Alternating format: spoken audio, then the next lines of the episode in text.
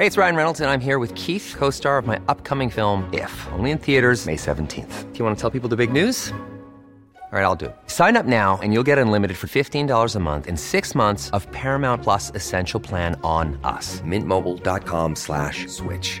Upfront payment of $45 equivalent to $15 per month. Unlimited over 40 gigabytes per month. Face lower speeds. Videos at 480p. Active Mint customers by 531.24 get six months of Paramount Plus Essential Plan. Auto renews after six months. Offer ends May 31st, 2024. Separate Paramount Plus registration required. Terms and conditions apply if rated PG.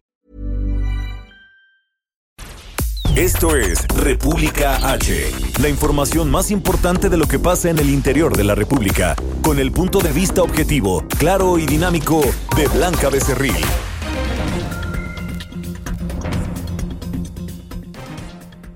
Son las 9 de la noche de este miércoles 30 de diciembre del 2020. Soy Josimar Estrada y a nombre de Blanca Becerril, titular de este espacio, los saludo y le agradezco que me acompañe en la próxima hora a través de los micrófonos de El Heraldo Radio. Quédese con nosotros porque tendremos mucha información. Voy a hablar con Roy Campos, presidente de Consulta Mitowski, para saber cómo cierra el presidente en números de popularidad. Además, le vamos a tener toda la información sobre la llegada de las nuevas vacunas contra el coronavirus. Pero antes, antes un resumen con la información más importante generada hasta este momento. En resumen. El presidente Andrés Manuel López Obrador respaldó al director de la CFE, Manuel Bartlett, luego del apagón que se registró en dos estados del país y la controversia con el gobierno de Tamaulipas por el presunto incendio de un pastizal que originó este incidente. La, de Seguridad y la secretaria de Seguridad y Protección Ciudadana, Rosicela Rodríguez, ha mantenido reuniones con los mandos de las dependencias y con los comandantes de la Guardia Nacional en diversas regiones, a fin de presentar mañana jueves un informe de cómo se encuentra la situación de seguridad en el país al cierre del 2020. El INE informó que busca que en las próximas elecciones de junio del 2021 transcurran en condiciones libres de violencia política contra las mujeres en razón de género. El presidente de Morena, Mario Delgado, anunció a los candidatos del partido a la gubernatura de los estados de Michoacán, Guerrero y Sinaloa, quienes fueron elegidos luego de realizar el análisis y las encuestas necesarias para designarlos. La Bolsa Mexicana de Valores y los bancos suspenderán operaciones este viernes 1 de enero del 2021 por ser día festivo al celebrarse el Año Nuevo. La Asociación de Bancos de México recordó a los usuarios de la banca que tendrán a su disposición los más de 56 mil cajeros automáticos. La Secretaría de Hacienda informó que México cierra el año 2020 con finanzas sanas, estabilidad macroeconómica y una economía resiliente y en reactivación gracias a la aplicación oportuna de medidas fiscales responsables y un uso eficiente y prudente del endeudamiento público. Reporte vial. Vamos a las calles de la Ciudad de México. Alan Rodríguez, ¿dónde estás? Buenas noches. Yosimar, amigos, muy buenas noches. Nos encontramos recorriendo la Avenida Juárez en la zona centro de la Ciudad de México y es que entre la zona de Valderas y el eje central Lázaro Cárdenas ya tenemos total restricción para los peatones. Únicamente se permite el acceso a repartidores de comida que van a recoger alguno de los pedidos o entregar a los hoteles de la zona y algunos trabajadores o residentes. Sin embargo, ellos tienen que presentar alguna identificación con personal de la Secretaría de Seguridad Ciudadana que se encuentra resguardando esta zona. Eso es parte de las medidas del gobierno de la Ciudad de México que buscan evitar la congregación de personas en el primer cuadro de la capital. Tome sus precauciones ya que así permanecerá los días siguientes. Muchas gracias, Alan. Buenas noches. Javier Ruiz, ¿dónde te encuentras? Hola, ¿qué tal? Yo soy Marcos, saludo con gusto. Ya recorriendo la zona oriente de la Ciudad de México, ya un poco complicada parte de la calzada general Ignacio Zaragoza, principalmente para quien deja atrás la calle de Galindo y Villa y esto en dirección hacia la zona de la avenida Canal de Río Churubusco. Hay que recordar que Zaragoza es la alternativa para evitar la avenida 8 Francisco Morazán debido a que tenemos pues obras en este punto, así que hay que tomarlo en cuenta y es por ello que también pues tenemos estas complicaciones. En lo que corresponde al circuito interior, de momento también pues con problemas eh, viales, al menos para quien se desplaza de la zona del viaducto Río de la Piedad y esto en dirección hacia el aeropuerto internacional de la Ciudad de México debido a la reducción de carriles que tenemos también o pues por la ampliación de estas obras del circuito interior será cuestión de superar Zaragoza para que la circulación mejore en dirección hacia la avenida 608 y el sentido opuesto también con condiciones vehiculares similares, avance complicados, llegando a reservando Teresa Venier y más adelante también al entronque con el viaducto Río de la Piedad. De momento yo soy más el reporte que tenemos. Muchas gracias Javier, nos escuchamos más tarde. Claro que sí, estamos atentos, buenas noches. Y en otro punto de la ciudad, Israel Lorenzana, buenas noches. Yosimar, muchísimas gracias. Te tengo información, esta vez de la Avenida Central Carlos San González. Ya hemos recorrido prácticamente desde el Río de los Remedios hasta la zona de Ciudad Azteca. Hemos encontrado algunos asentamientos en carriles laterales, eso en las diferentes estaciones de la línea B del metro. No hay que abandonar esta arteria, se requiere de alguna alternativa, la avenida Adolfo López Mateos o la propia vía Morelos, esto con dirección hacia la zona centro de Ecatepec. El sentido opuesto, la circulación fluye a buena velocidad para que nuestros amigos van en dirección hacia la avenida 608 o hacia el perímetro de Aragón. Y va la información que te tengo. Israel, muchas gracias, buenas noches. Hasta luego. Bueno, y esta mañana el presidente Andrés Manuel López Obrador dijo que México recibirá la vacuna de AstraZeneca. Ale Paris Alejandro, buenas noches. Y es que en Palacio Nacional el presidente Andrés Manuel López Obrador anunció que en marzo de 2021 llegarán los primeros lotes de la vacuna de AstraZeneca a México y confió que no faltarán las vacunas contra el COVID-19 en el país. En la conferencia de prensa, el mandatario federal celebró la aprobación que hizo Reino Unido de la vacuna de AstraZeneca, ya que México tiene un contrato de precompra de 77.4 millones de vacunas con esta farmacéutica para el próximo año y COFEPRIS podría autorizar su uso de emergencia en México. Escuchemos al presidente López Obrador. Ya eh, tenemos contratos para eh, que llegue esa vacuna a partir de marzo en cantidades suficientes. Fue aprobada ayer en eh, Londres, eh, cosa que nos da mucha seguridad, mucha tranquilidad para tener el número de vacunas eh, suficientes. No vamos, creo yo, a padecer de falta de vacunas. López Obrador aseguró que al vacunar a todos los adultos mayores del país se puede reducir hasta en un 80% la mortalidad por COVID-19, porque en México hay recursos suficientes para adquirir la vacuna y aplicarla en al menos 116 millones de mexicanos durante el 2021. Escuchemos al presidente López Obrador. De lo único que que ni siquiera es este, eh, dinero, porque tenemos el presupuesto, tenemos 32 mil millones disponibles, que consideramos nos alcanza y podríamos tener más. Lo que nos eh, limita o lo que nos puede detener es la disponibilidad de la vacuna. Nada más eso. Adelantó que el día de mañana el, el canciller Marcelo Ebrard sostendrá una reunión virtual con su homólogo chino para abordar la entrega de las vacunas de Cancino, que es la que en la segunda quincena de enero de 2021 llegarán a México dos millones de dosis de la vacuna de Cancino al país, por lo que de enero a marzo llegarán a México 5 millones de vacunas de Pfizer, 8 millones de vacunas de Cancino y 5 millones de vacunas de AstraZeneca, con lo que ya habría 18 millones de mexicanas y mexicanos vacunados contra COVID-19 en el primer trimestre del 2021. Esta es la información, Josimar. Muchas gracias, París. Oye, una pregunta.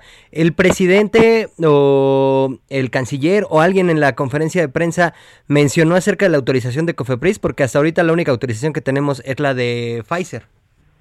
El, canciller Marcelo Ebrard en un, su cuenta de Twitter dijo que tras la aprobación de Reino Unido para de la vacuna de AstraZeneca, era inminente que Cofepris autorizara el uso de emergencia de esta vacuna en el país y entonces solamente falta que eh, la COFEPRIS en estas próximas semanas autorice ya el uso de emergencia de la vacuna de COVID-19 de AstraZeneca, por lo que ya podrían llegar a este primer lote en el mes de marzo, pero solamente fue un, eh, un mensaje que hizo el canciller en su cuenta de Twitter. París, muchísimas gracias por la información. Buenas noches. Carlos Navarro, tú nos tienes un reporte completo sobre la Ciudad de México. Buenas noches.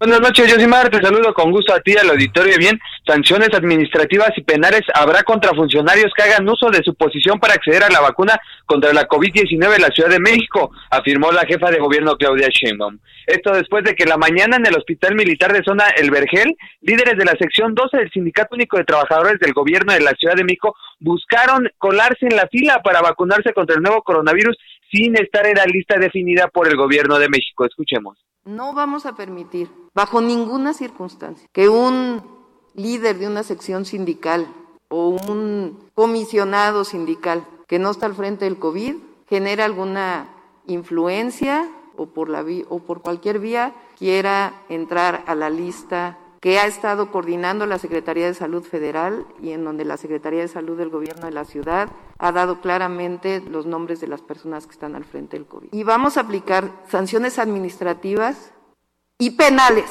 a quien quiera hacer esto integrantes de la sección 12 del Sindicato Único de Trabajadores del Gobierno Capitalino circularon una convocatoria vía WhatsApp donde se pedía a todo el personal de, de salud sin distingo acudir al lugar para vacunarse contra la COVID-19 en el Hospital Militar de Zona del Vergel. Esto ocasionó que personal de todas las áreas de la institución, incluyendo administrativos y directivos, se congregaran en las instalaciones de la Secretaría de la Defensa Nacional desde temprana hora de la madrugada para solicitar la vacuna, a pesar de que no estaban dentro de la lista. La convocatoria ocasionó protestas del personal que sí estaba enlistado para recibir la vacuna y quienes se encontraban formados en espera de su turno. Es por ello que la titular de salud, Oliva López Arellano, acudió al lugar donde señaló que era falso que se vacunara a directivos y administrativos y reiteró que el biológico sería aplicado solamente al personal que estaba combatiendo en la primera línea a la COVID-19. En ese sentido, la jefa de gobierno enfatizó que las prácticas de gobiernos pasados ya cambiaron en la actual administración. Escuchemos. Porque ya cambió, ya cambió. Antes los líderes sindicales eh, tenían todas las canonjías del mundo, utilizaban la fuerza. De hecho, desde que entramos al gobierno de la ciudad, quisieron utilizar la fuerza para retirar directores de hospitales y vamos a ser justos con todos los médicos, médicas, enfermeros, enfermeras, personal de salud, afanadores, todos los que están al frente. Bien, eh, el primer caso de influyentismo que se da en la Ciudad de México para acceder a la vacuna contra la COVID-19. Esto incluso provocó que la misma fecha la Federación de Sindicatos a nivel nacional se pronunciara y calificara como pseudo representantes de este sindicato a las personas que intentaron acceder a la vacuna contra la COVID-19 a pesar de que no están combatiendo el COVID en la primera línea. Yosimar, la información que te tengo. Muchas gracias, Carlos. Hasta luego, buenas noches. Donde sí ya se dio un caso de influyentismo fue en el Estado de México, ¿no es así? Leti Ríos, corresponsal del Heraldo en el Estado de México.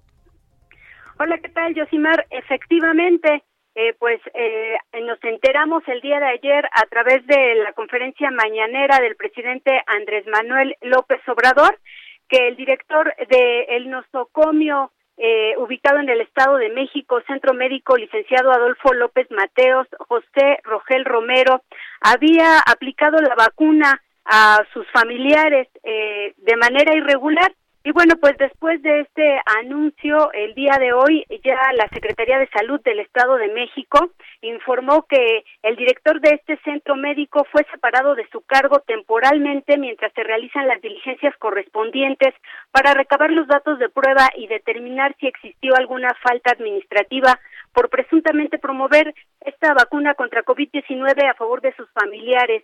La dependencia puntualizó que el órgano interno de control del Instituto de Salud del EDOMEX ya inició la investigación correspondiente.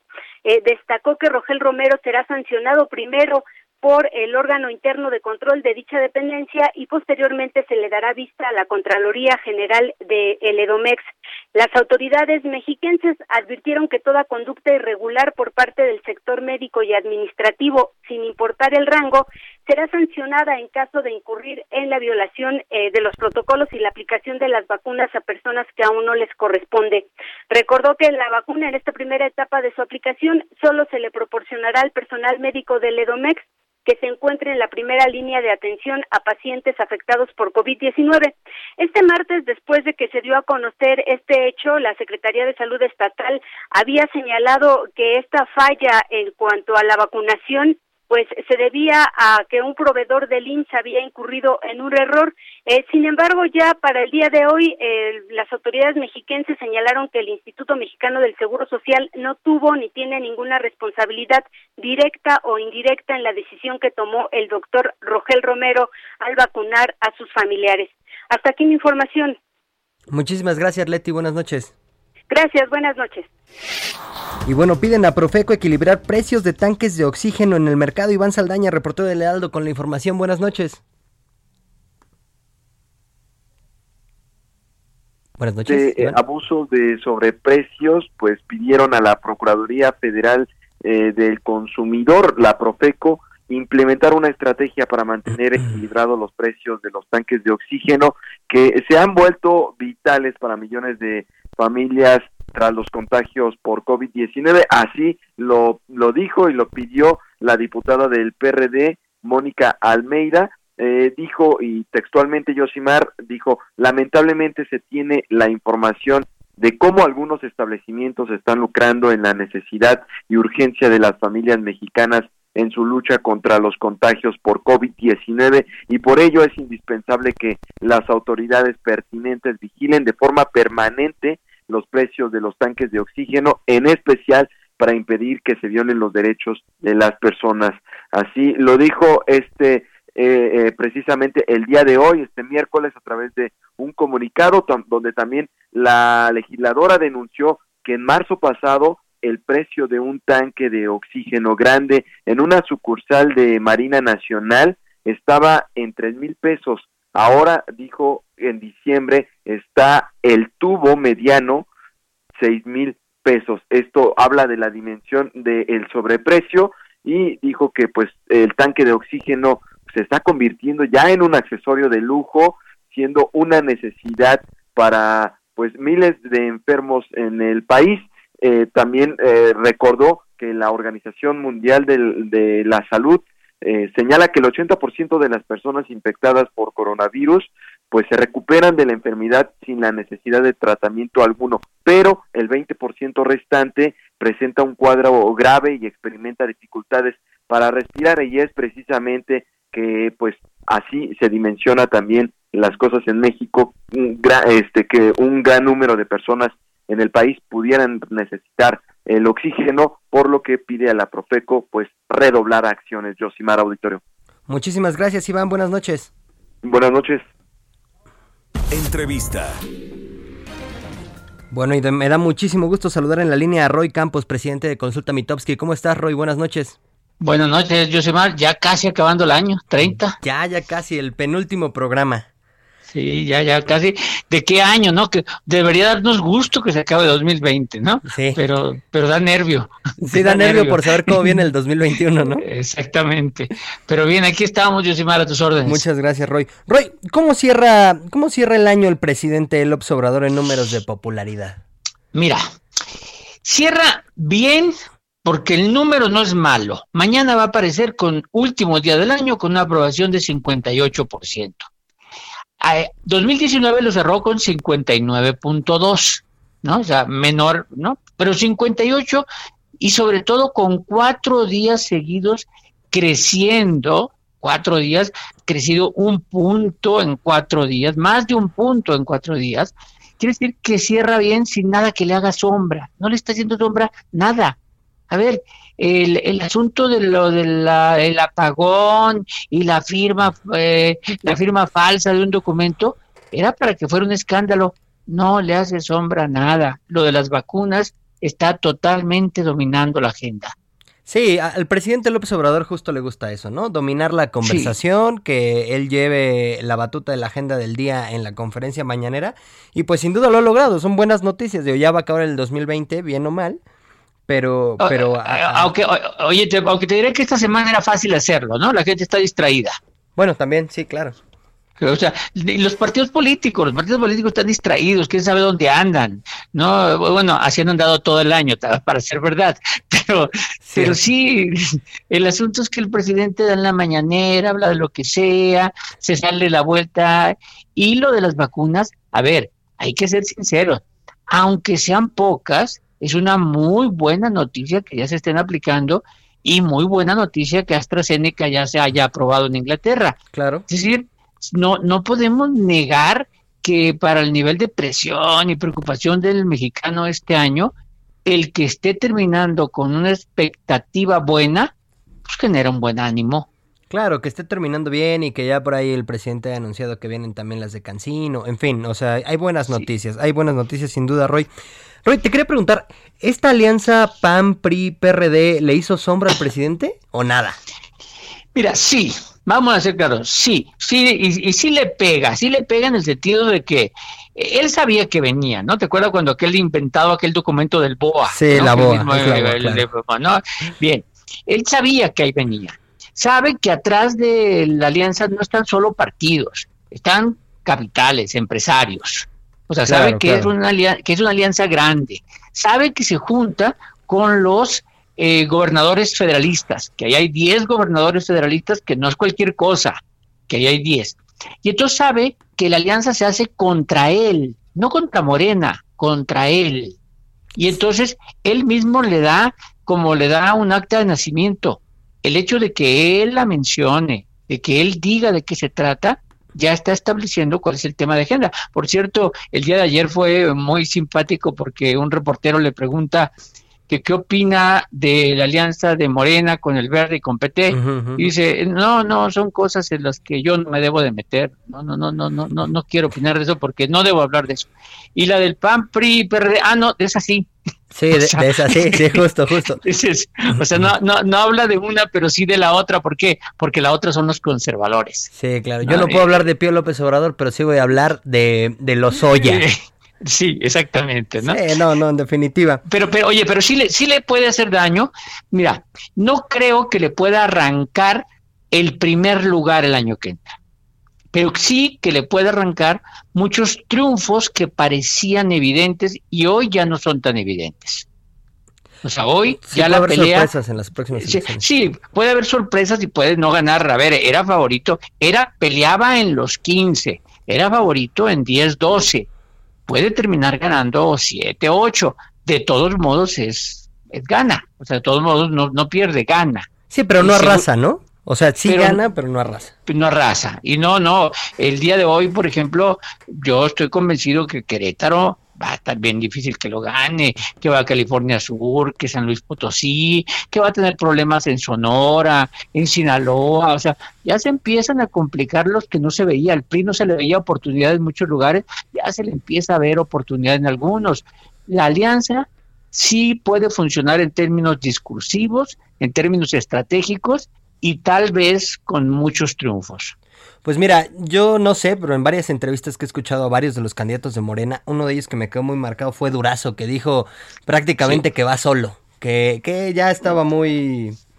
Este, muy hecho la elección. Eh, ya, ya, está en campaña, ¿no? Pero enfrente tiene a dos, a dos gallos grandes, ¿eh? Por un lado tiene al Borrego Gándara, ¿no? Que, que es su tercer intento y va a ir por alianza, y por el otro lado tiene a Ricardo Murs, que va a ir por Movimiento Ciudadano no son gallos chiquitos, no son personajes desconocidos, son gente que le sabe, en, y, bueno, y que conoce Sonora mucho más de la que le conoce el mismo Alfonso Durazo. Sí, entonces sí.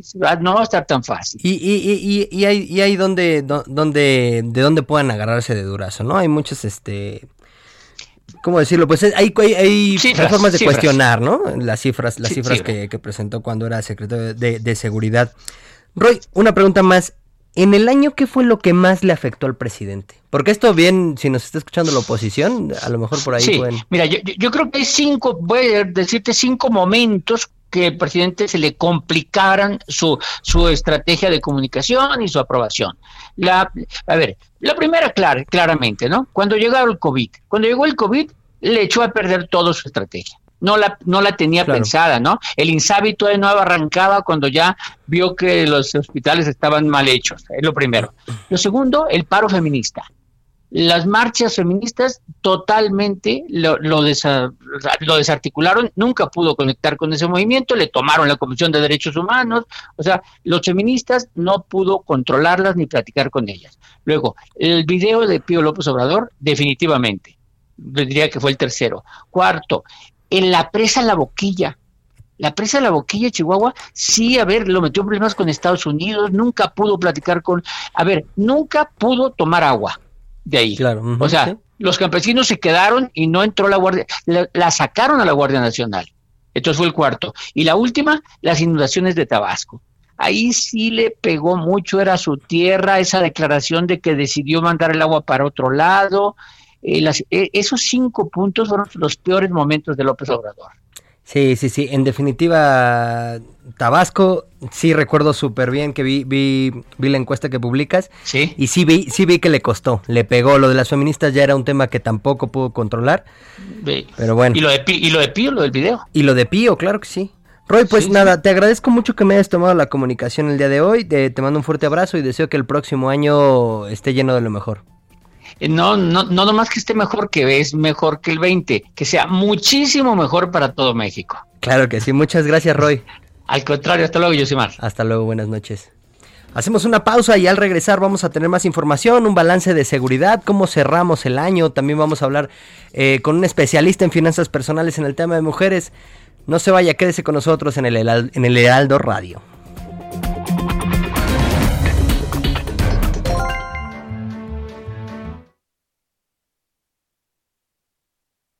Continúa escuchando a Blanca Becerril con la información más importante de la República en República H. Regresamos. Heraldo Radio. La HCL se comparte, se ve y ahora también se escucha. Estamos de regreso con la información más importante de la República en República H con Blanca Becerril, transmitiendo en Heraldo Radio. En resumen. La Secretaría de Salud del Estado de México sancionará al director del Centro Médico licenciado Adolfo López Mateos por haber promovido la aplicación de la vacuna contra el COVID-19 a dos de sus familiares. Esta conducta será sancionada por el órgano interno de control de la Secretaría de Salud y la Contraloría General del Estado de México. El gobernador de ese estado, Alfredo del Mazo, informó que la capacidad hospitalaria en la entidad es hasta el momento del 79% y añadió que a partir del próximo lunes se abrirá el centro de convenciones de Toluca para utilizarlo como un espacio de recuperación de otros padecimientos y así liberar las camas en hospitales COVID. México acumula 1.413.935 casos confirmados de COVID-19 y 124.897 defunciones. A las 9 de la mañana con 21 minutos de este miércoles aterrizó en el Aeropuerto Internacional de la Ciudad de México el tercer cargamento de la vacuna de Pfizer. En esta ocasión llegaron 7.800 dosis de la vacuna para seguirla aplicando al personal médico que combate en la primera línea de pandemia de COVID. El sistema de transporte colectivo Metro informó que los horarios de servicio serán los días 31 de diciembre de 5 horas a 23 horas, el último tren saldrá a las 20.30 horas y el 1 de enero de 7 de la mañana a 24 horas, es decir, el horario de domingo. Reporte vial. Vamos a conocer lo que pasa en las calles de la ciudad a esta hora. Alan Rodríguez, ¿dónde estás? Buenas noches. Josemar, amigos, muy buenas noches. Nos encontramos en circuito interior y es que el tramo entre Sullivan y la zona de la raza ya presenta buen avance esta noche para todos nuestros amigos que se dirigen hacia la zona de Congreso de la Unión. En el sentido contrario, desde Gran Canal hasta el eje 2 norte, la vialidad presenta poca circulación de vehículos, por lo cual te pedimos manejar con mucha precaución. Por otra parte, la avenida de los insurgentes, desde Buenavista hasta la zona de Indios Verdes, todavía presenta ligeros avances para quienes se dirigen hacia la zona de la autopista México-Pachuca. Es el reporte de vialidad que tenemos. Muchas gracias, Alan. Buenas noches. Gracias, muy buena noche. Y en otro punto de la ciudad, Javier Ruiz, buenas noches. Hola, yo sí más que todavía nos encontramos recorriendo todavía la zona centro de la Ciudad de México y en general pues el avance vehicular ha mejorado en varias arterias. Es el caso del eje 1 poniente de la avenida Bucareli, el avance pues constante al menos para que se desplaza del paso de la Reforma y esto en dirección hacia la avenida Morelos, más adelante para continuar a la avenida Chapultepec. El paso de la Reforma en general con buen desplazamiento vehicular en ambos sentidos, en el tramo que corresponde a la avenida de los Insurgentes y esto en dirección hacia los ejes 1 y 2 norte, y donde todo tenemos algunos eh, rezagos, principalmente sobre la avenida Juárez, desde la calle de Banderas, de la avenida Banderas, esto en dirección hacia el eje central Lázaro Cárdenas. En este punto, pues tener en cuenta el constante cruce de peatones, ya llegando al eje central principalmente, porque muchas personas todavía están saliendo del centro histórico. De momento, Yosimar, el reporte que tenemos. Javier, muchas gracias, buenas noches. Estamos atentos, hasta luego, buenas noches. Israel, Lorenz, Israel Lorenzana, ¿dónde te encuentras? Yosimar, muchísimas gracias. Yo tengo información para nuestros amigos que se desplazan a través de la vía José López Portillo. Ya lo hemos recorrido prácticamente desde la zona centro de Catepec y hasta las inmediaciones de Coacalco. La circulación en términos generales es aceptable. Algunos asentamientos a la altura del eje 8 y también en la zona de Boulevard Coacalco. Lento cambio de luces en los semáforos. No hay que abandonar estas arterias si requieren de alguna alternativa. El circuito mexiquense puede ser una buena opción para nuestros amigos que van con dirección hacia el perímetro de Tultiplán. El sentido opuesto, la circulación totalmente favorable. Esto para incorporarse a la Avenida Revolución hacia la zona de la Avenida 3030 o también con dirección hacia la México Pachuca. Yosimar, la información que te tengo. Muchas gracias Israel, buenas noches. Hasta luego. Bueno, y ayer ya hablábamos un poco de la violencia, de cómo cierra el 2020 en materia de seguridad, pero sin duda un tema que preocupa es la violencia de género. Y quien le sabe mucho a este tema es Yuri Franco, especialista en equidad de género, columnista del Heraldo y coach de finanzas personales. ¿Cómo estás, Yuri? Buenas noches. Yuri. Bueno, tenemos ahí un, problema de, comunicación. Estamos intentando eh, establecer de nuevo eh, comunicación con Yuri Franco, porque es bien importante hablar de este tema. ¿Qué es la violencia económica contra la mujer? ¿Cómo la podemos identificar? ¿Y cuáles son los grandes retos que tienen las mujeres y que tiene eh, la sociedad mexicana rumbo al 2020 en este tema? Yuri, ¿me escuchas? Bueno. Bueno, Yuri, ¿me escuchas? Sí. Hola, Josimar. Hola, Yuri, ¿cómo estás? Muy, muy bien.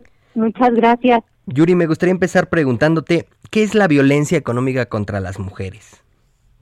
Pues mira, la violencia económica es que alguien, un, un tercero, te venga y te quite tu ingreso.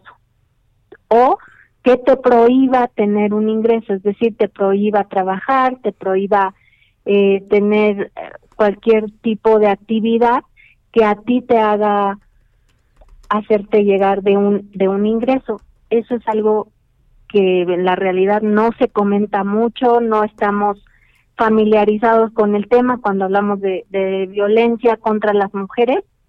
Casi no tocamos ese tema, sin embargo es algo que sucede muchísimo en nuestro país. Hay muchas mujeres que incluso ni lo saben que lo están viviendo porque viven en casas eh, con todos los lujos, con absolutamente todos los servicios, es decir, no les falta nada, viajan al extranjero, sin embargo son mujeres que, por ejemplo, no pueden ir al súper porque nunca en la vida traen un peso en la bolsa.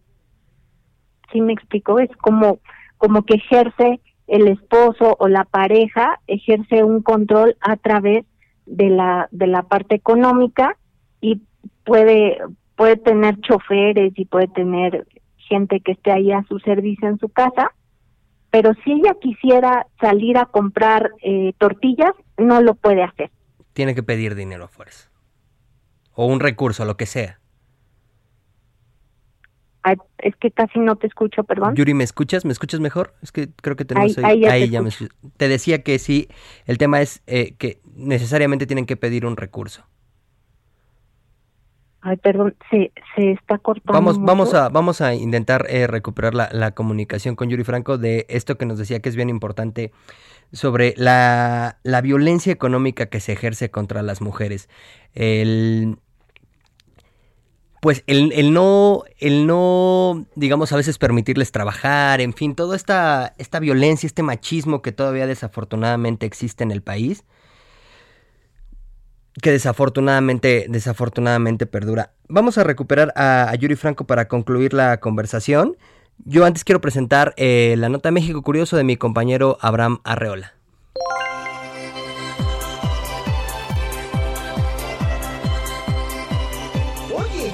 Navidad y no me retiro ni un regalo ni nada. ¿Qué les pasa y mi regalo? Pues me lo están rompiendo.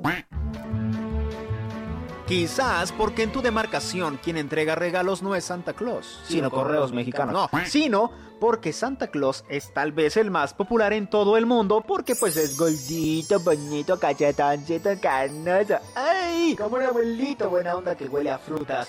Pero no es suficiente porque la competencia está caneja. En México nos traen los regalos los Reyes Magos hasta el 6 de enero, así que pues hay que aguantarse un poquito más. Y de acuerdo con un estudio, el 70% de los niños mexicanos reciben regalos de este trío santo. Oh, chicheñol. Bueno, en todo México, menos en Nuevo León, ahí domina el puro cártel de Santa.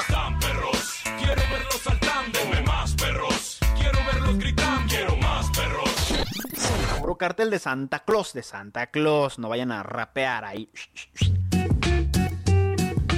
el niño Dios es el que menos chamba tiene. Y qué bueno, porque pues es un bebecito, no hay que pasarse de lanza. El niño Dios, el niño Diosito, lleva regalos al 12% de los niños mexicanos, principalmente en Jalisco, así que es muy tapatillo. Y no te apures, que si no es uno, es otro el que te va a traer tu regalo. Pero igual, si no, tú puedes disfrutar la Navidad con o sin regalos. Lo importante es estar bien, sentirse bien. Yo soy Abraham Arreola. Para más contenido, búscame en YouTube como Fox Liber, así con Xbox Liber. En Twitter estoy como arroba abarreola7. En la producción, Orlando Oliveros. Gracias, guapos. Bueno, y ahí está México Curioso de mi compañero Abraham Arriola. Recuperamos la comunicación con Yuri Franco. Yuri, ¿ya me escuchas bien? Ahí ya te escucho muy bien. Muchas gracias. No, hombre, Yuri, Pues me, me, me hablabas acerca de la violencia económica que se ejerce contra las mujeres y cómo identificarlas. ¿Cuáles son los grandes retos que tenemos para en, en este tema, en materia financiera, para el 2021, Yuri? Para 2021 va a ser un, un gran desafío. Eh, ahora el, el Banco Mundial y el Fondo Monetario Internacional acaban de anunciar pues que van a tener que empezar a hacer los gobiernos cambios en las economías eh, porque se prevé una como, una escasez de dinero líquido, ¿sí? Como, como del efectivo, que el efectivo se puede traducir en falta de, de empleos, ya sabes, todo lo que está ocurriendo ahorita con el tema de la, de la pandemia.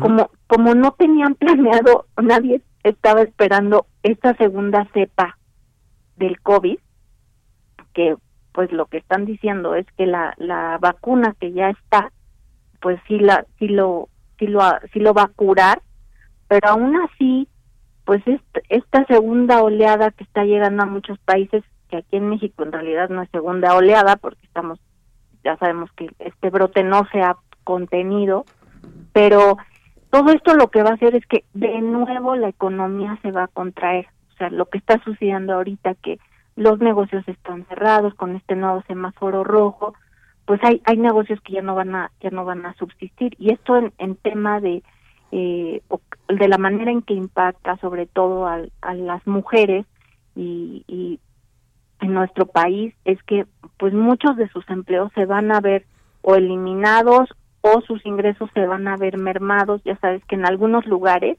no sé si te, ha- si te ha tocado platicar con, con alguien que, que te dice, pues sigo trabajando, pero me pagan la mitad de lo que de lo que solía yo ganar.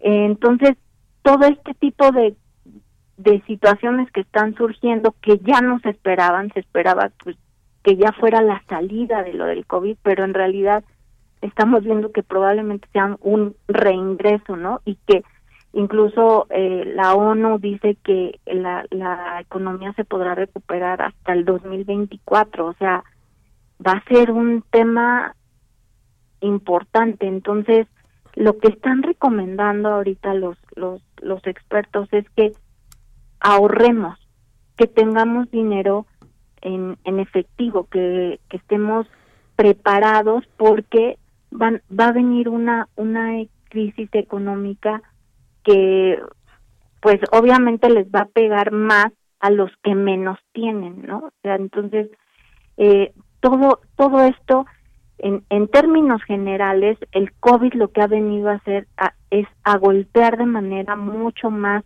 directa y frontal a las mujeres y a las niñas. Entonces, ahora están tratando de, a través de eh, organismos como el Fondo Monetario Internacional, pues buscar recursos para inyectarlos a los países emergentes y detener un poco esta, pues esta nueva, nueva oleada de crisis económica que se va a ver impactada pues no solamente en la economía sino en lo social en lo psicológico en lo emocional de no solamente las mujeres sino también los hombres los niños no Pues ahí está la información. Yuri Franco, especialista en equidad de género, columnista del Heraldo y coach de finanzas personales. Muchas gracias por tomarme la comunicación.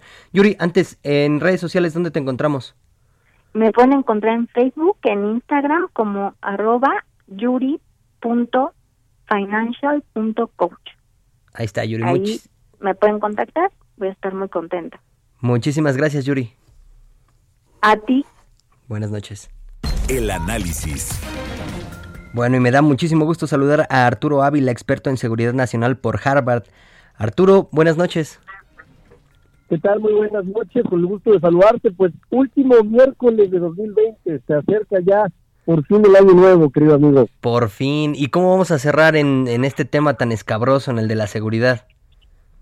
Pues fíjate que publicamos un análisis muy interesante en el Heraldo de México, y es un análisis infográfico que básicamente yo te diría que es el recuento en datos eh, más importante que se ha hecho infográfico de lo que sucedió en el 2020. Y bueno, vamos a tocar un poquito los temas. Por ejemplo, podemos hablar de la pandemia que ocasionó el cierre de las actividades económicas y que tuvo como consecuencia, por supuesto, una reducción en la incidencia delictiva. Esto no hay duda, ahí están las cifras, ¿no? Y por supuesto, una modificación de las actividades también delictivas. ¿Y qué crees? Pues claramente apareció la ciberdelincuencia, ¿no? Tenemos datos muy importantes de que por ahí subió. En este análisis infográfico lo que hicimos fue dividir la incidencia delictiva durante todo el año, mes por mes, dividir las variables del crimen organizado para poderlo entender y finalmente la relación bilateral con Estados Unidos. ¿Qué datos encontramos muy interesantes? Pues bueno, uno de ellos es que 309 miembros del cártel Jalisco Nueva Generación fueron detenidos. Se detuvo también, por supuesto, al Marro, al Azul, a los líderes de otros cárteles. Se ahorraron 55 mil millones de pesos por detección de tomas clandestinas y hubo 7.794 cuentas bloqueadas por la UIF. Esto es lo que corresponde, por supuesto, a los golpes que se le dieron por parte de la 4T al crimen organizado. Algunos otros datos importantes es que hubo 27.595 kilogramos de cocaína, pues básicamente asegurados, ¿no? Y bueno, eh, hablando también de crimen organizado, también tenemos que mencionar que lamentablemente tuvimos 429 masacres. Eh, ¿Cuántas, perdóname, Arturo? 429 relacionadas con el crimen organizado. Pensé que ya no había, como, como, como había mencionado el presidente en un par de conferencias, que ya se había acabado. Bueno, estamos hablando de temas distintos. Una cosa es una masacre en la que participa el Estado y otra cosa es una masacre en donde participan lamentablemente eh, bandas del crimen organizado. Entonces, a eso se refiere esta estadística, ¿no? Por otro lado, también tuvimos datos muy lamentables, que son 1.117 menores de edad asesinados. Eh, por supuesto, no podemos dejar de olvidar el atentado contra el secretario de Seguridad Pública de la Ciudad de México, Marc Harpuch, Claro. el homicidio hace algunos días de un exgobernador. El exgobernador de Jalisco, Alfonso ahorita de Sandoval.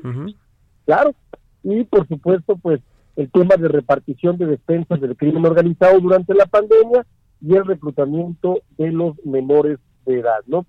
Sin embargo, no todos son malas noticias, también tuvimos, por supuesto, datos interesantes, una reducción muy importante en toda la parte de robos totales, por supuesto en los secuestros también los vimos reducidos, vimos también un 9.3% de reducción en los homicidios dolosos y algunos datos interesantes, ¿no?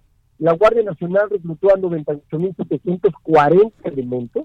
La aprobación o la confianza de la gente en la Guardia Nacional altísima del 82.8% y tuvieron eh, la oportunidad de construir, eh, pues básicamente 91 cuarteles y están 81 eh, cuarteles ahora mismo en construcción.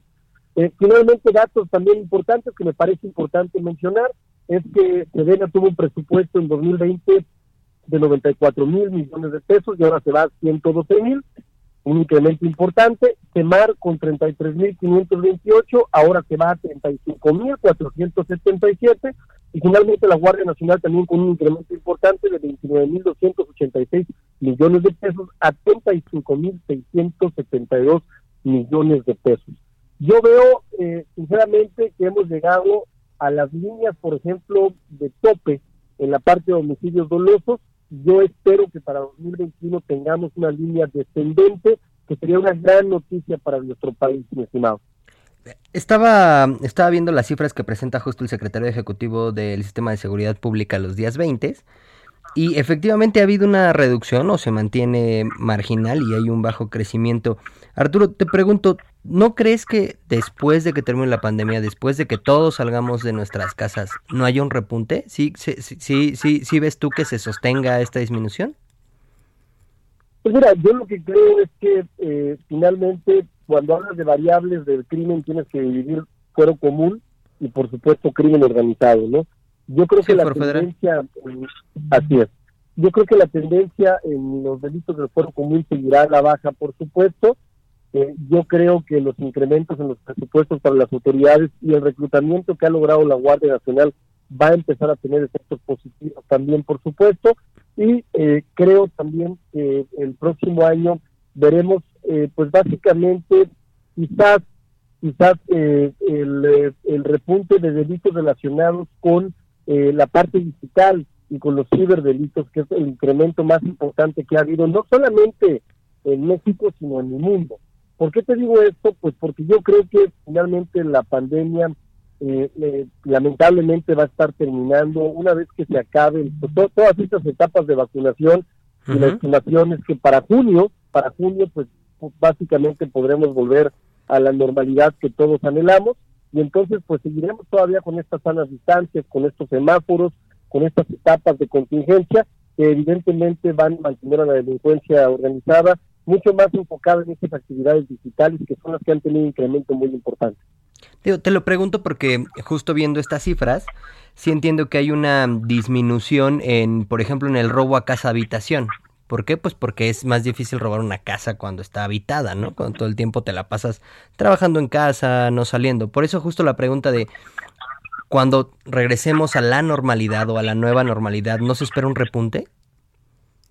Pues bueno, a ver, el, tuvimos una disminución con motivo de la pandemia y efectivamente la disminución se explica, ¿por qué? Porque evidentemente pues la gente estuvo en su casa, los robos a vehículos pues disminuyeron claramente, los robos a transporte también disminuyeron. Es decir, la tendencia en se lo explica.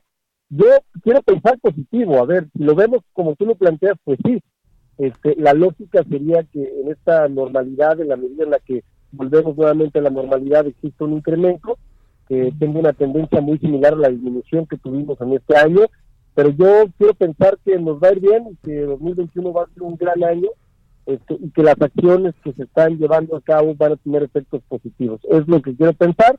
Eh, más allá del deseo, el análisis es claro, el análisis claramente tendrá que irse evaluando para ver qué va a pasar con la tendencia mes con mes, claro. Este, en la medida en la que vamos regresando a la normalidad. Pues ahí está el análisis, Arturo Ávila. Muchísimas gracias por tomarme la comunicación el día de hoy y felices fiestas, feliz año.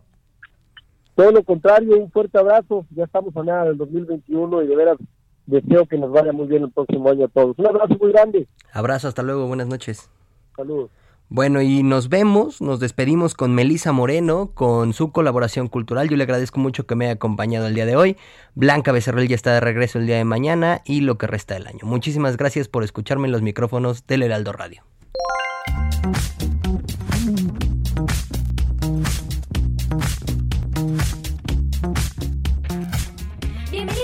Cultural del Heraldo de México. Yo soy Melissa Moreno, editora de artes, y esta es mi selección de eventos para República H.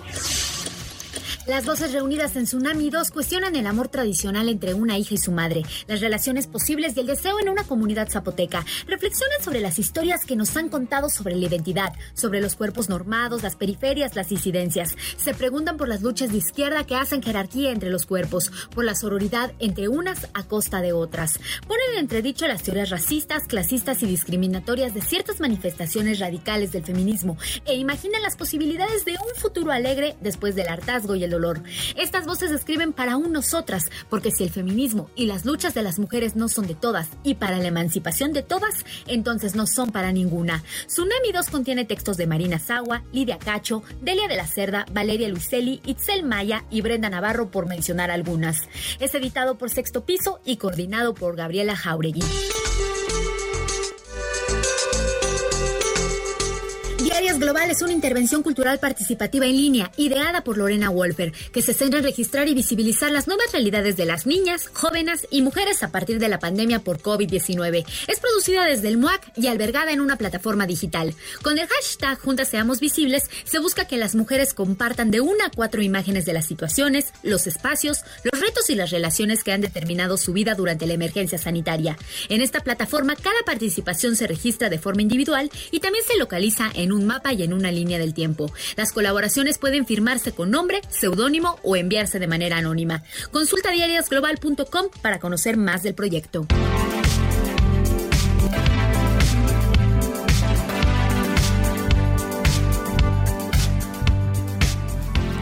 Desde hace 16 años, Teatro La Capilla cierra su programación anual con los tradicionales cuentos antinavideños, sin perder la esencia del humor negro que caracteriza a estos monólogos. En esta ocasión, las historias planteadas harán alusión al tema de COVID-19, desde el humor, la ironía y sobre todo con un profundo respeto y cariño por quienes han padecido y enfrentado la presencia de este virus que vino a trastocar al mundo. Hasta el 30 de diciembre se podrán disfrutar los espectáculos Psicoanal, Ascendamos, La Pierna Sin Cabeza y Cuerva y Águila, a partir de las 18 horas en la plataforma del teatro. De esta manera, se busca que los cuentos anticovideños sean virtuales para que sean virales, pero sin virus. Encuentra mayor información sobre los cuentos anticovideños en www.teatrolacapilla.com. Esto fue República H, la información más importante de lo que pasa en el interior de la República, con el punto de vista objetivo, claro y dinámico de Blanca Becerril. Continúa escuchando Heraldo Radio, donde la H suena y ahora también se escucha. Una estación de Heraldo Media Group. When you make decisions for your company, you look for the no-brainers. And if you have a lot of mailing to do, Stamps.com is the ultimate no brainer. It streamlines your processes to make your business more efficient, which makes you less busy. Mail checks, invoices, legal documents, and everything you need to keep your business running with Stamps.com. Seamlessly connect with every major marketplace and shopping cart. Schedule package pickups and see your cheapest and fastest shipping options from different carriers. With rates up to 89% off USPS and UPS rates. And with the Stamps.com mobile app, you can take care of mailing and shipping wherever you are. Make the same no brainer decision as over 1 million other businesses with Stamps.com. Sign up with Code PROGRAM for a four week trial, plus free postage and a free digital scale. No long term commitments or contracts.